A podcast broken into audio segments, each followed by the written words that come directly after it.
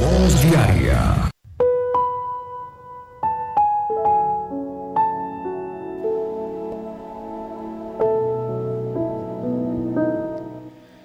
No me entregues a la voluntad de mis enemigos, porque se han levantado contra mí testigos falsos y los que respiran crueldad. Esto lo hallamos en el Salmo capítulo 27, versículo 12. Es de tu segmento portavoz.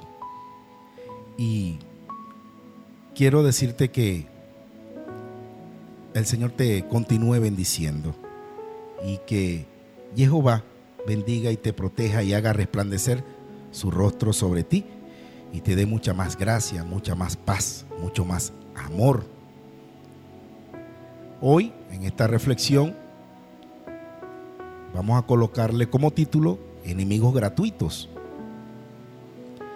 Y ustedes se preguntarán, ¿por qué enemigos gratuitos? Ya escucharemos por qué. Que hay enemigos ocultos a lo largo de la vida. No es una paranoia, es una realidad. Quizás en este exacto momento tú estás siendo víctima de las artimañas de tus enemigos. Nunca subestimes al enemigo por insignificante que parezca.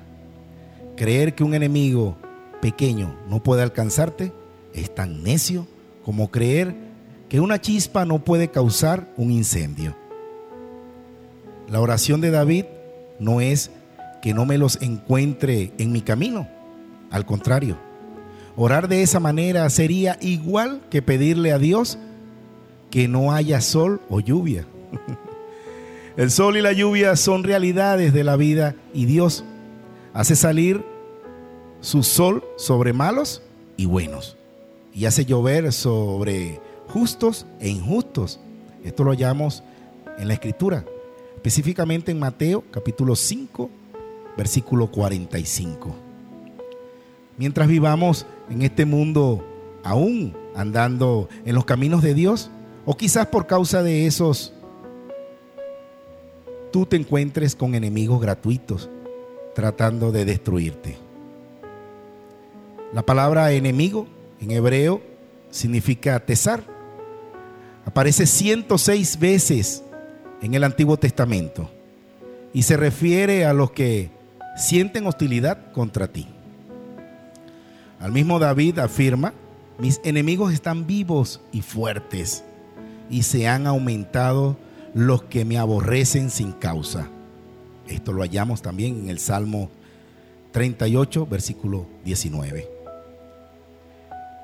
En el Salmo de hoy, David acepta la realidad de sus enemigos, pero le suplica a Dios que no lo deje caer en manos de ellos.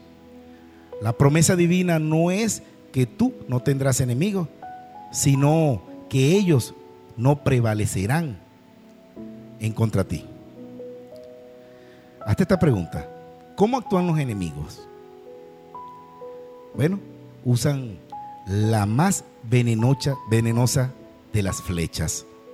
La palabra las tuercen, la verdad, difaman y causan inventos y falsos testimonios. El mejor remedio es una conciencia limpia ante Dios y ante los hombres. Teme a tu enemigo solo cuando él comienza a tener razón. Entonces, para reflexionar, y es necesario pedir perdón y corregir el rumbo de tus actitudes. De esta forma es como los hijos de Dios lidian con las intrigas. El salmista tenía la conciencia limpia por eso dice para sí mismo, guarda a Jehová, esfuérzate y aliéntese tu corazón. Si espera en Jehová, todo será posible. También lo hallamos en la Escritura, en Salmos capítulo 27, versículo 14. Parte hoy para la lucha de la vida con la confianza depositada en el Dios que nunca falla. marcha con la cabeza levantada, mirando a los ojos de las personas. No tengas miedo, no huyas, no retrocedas. Tú tienes un objetivo. Ve y corres detrás de él. Pero ora como David, que decía, no me entregues la voluntad de mis enemigos, sea porque se ha levantado contra mí testigos falsos y los que respiran crueldad. La escritura está llena de muchos hombres que pudieron vencer situaciones donde fueron perseguidos sin causa.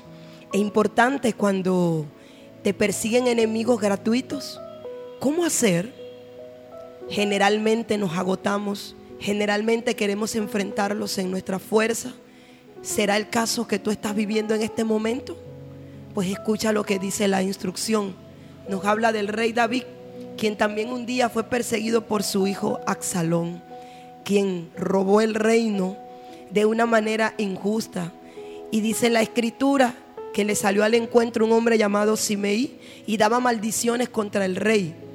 Y uno de sus guardias le dijo, ¿por qué te ofende, oh rey? Permíteme quitarle la cabeza. Pero él le dijo, no lo hagas. Y es impresionante cómo él pudo enfrentar tantas situaciones, el blasfemarlo, el darle maldición. Pero David sabía que él se había estado manteniendo caminando en justicia. Y él pudo decir esta palabra. Déjale que me maldiga, pues Jehová se lo ha dicho. Quizás mirará Jehová mi aflicción y me dará Jehová bien por sus maldiciones de hoy.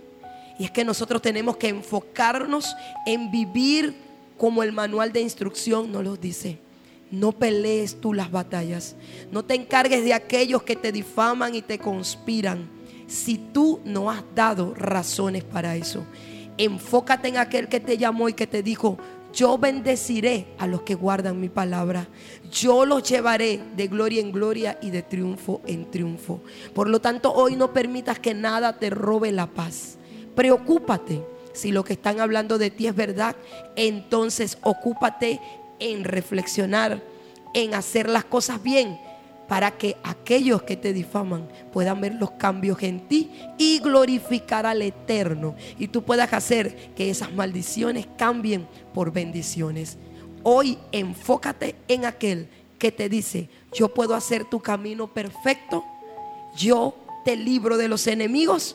Cuando tú caminas conmigo en justicia, cuando tú guardas mis mandamientos, cuando tú oyes mi voz, cuando tú haces lo correcto, entonces no hay enemigo que se levante contra ti y pueda vencerte. Al contrario, tendrán que levantar sus manos y glorificar a aquel que te libra. Y no les quedará otro camino, como dice la palabra, que venir al arrepentimiento y reconocer que Jesús es el Señor y doblar sus rodillas ante Él.